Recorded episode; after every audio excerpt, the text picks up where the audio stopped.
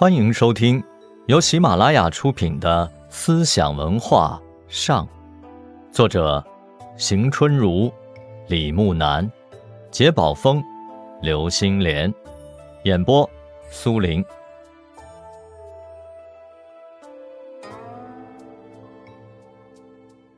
魏晋时期的易经事业继续得到发展。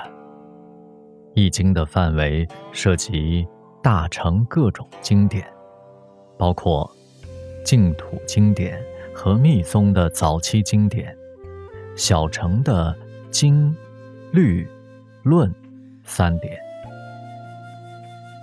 还有佛教的逻辑学和印度的佛教史料等。南朝译出的重要经典有《大方广华严经》六十卷，《达摩多罗禅经》两卷，《大波尼环经》十卷，《圣蛮经》一卷，《楞伽经》四卷，《杂阿含经》五十卷。著名的译师真谛，他是中国佛教的四大译经家之一。真谛重点译出了瑜伽行派的论著。据说《大乘起信论》也是真谛所译。北朝译经以菩提流支为首，组成了译经集团。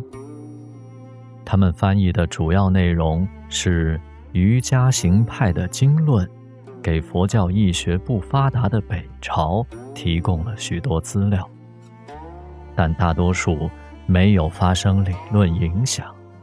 唯一发挥作用的是《实地经论》。北凉玄史十年，译经家谭无称翻译的。《大波涅盘经》四十卷，首先流传到北朝。传入南朝后，对南方佛学的易学影响极大。南北朝时期重要的佛学家，当推竺道生。道生出生于公元三百五十五年。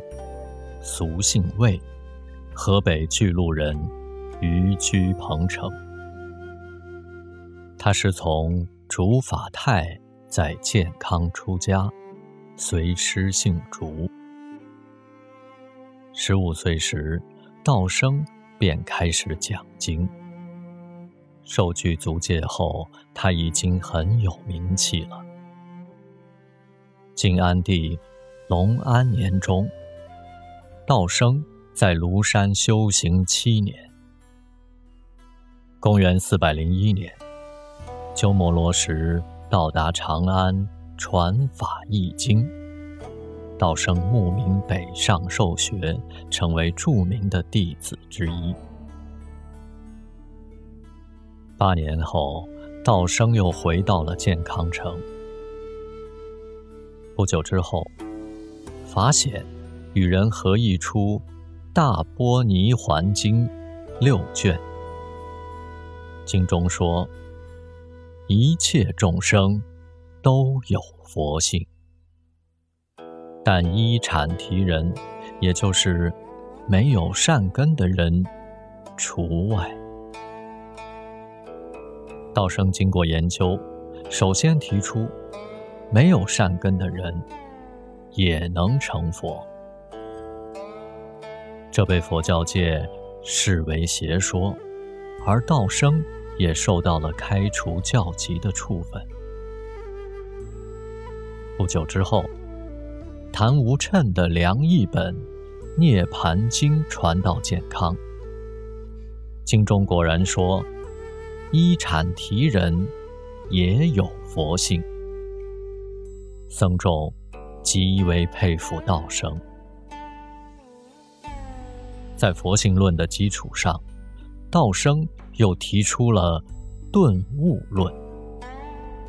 他反对魏晋般若学者关于七位顿悟，也就是在成佛的十个修行阶段当中，只在第七个阶段顿悟的观点。道生主张，真理不可能分为不同的部分，觉悟也只能不分阶段的一次完成。道生还提出“法身五色，佛无净土”和“善不受报”等理论。以道生为首唱，《涅盘佛性论》。和顿悟论曾盛极一时，影响深远。随着魏晋时期佛学研究范围的扩大，各种佛学流派陆续兴起。当时最重要的佛教学派有涅盘学派、诚实学派、三论学派、地论学派。社论学派、皮谈学派和俱舍学派等。涅盘学派因研习和弘传《大盘涅盘经》而得名。《大盘涅盘经》以常、乐、我、净为涅盘的四种品德，强调。一切众生都有佛性。南方的涅盘师以道生和慧观为两大系，北方的涅盘学者则以慧松、道朗为先驱。当时，对于涅盘佛性的解释达十一种之多。他们争论的主要问题是：什么是正因佛性？也就是说，什么是成佛的内在依据？佛性是本来就有，还是将来必当成佛？诚实学派因研习和弘传诚实论而得名。诚实论的实指四谛，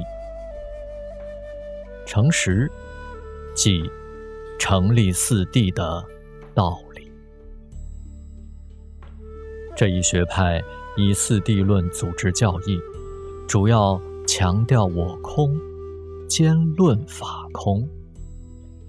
诚实师分为寿春系和彭城系两大系统。南方的寿春系以僧导为代表，北方的彭城系以僧松为代表。三论学派因研习和弘传中论、百论和十二门论而得名。中论论述缘起性空和八部中道的中观学说，百论。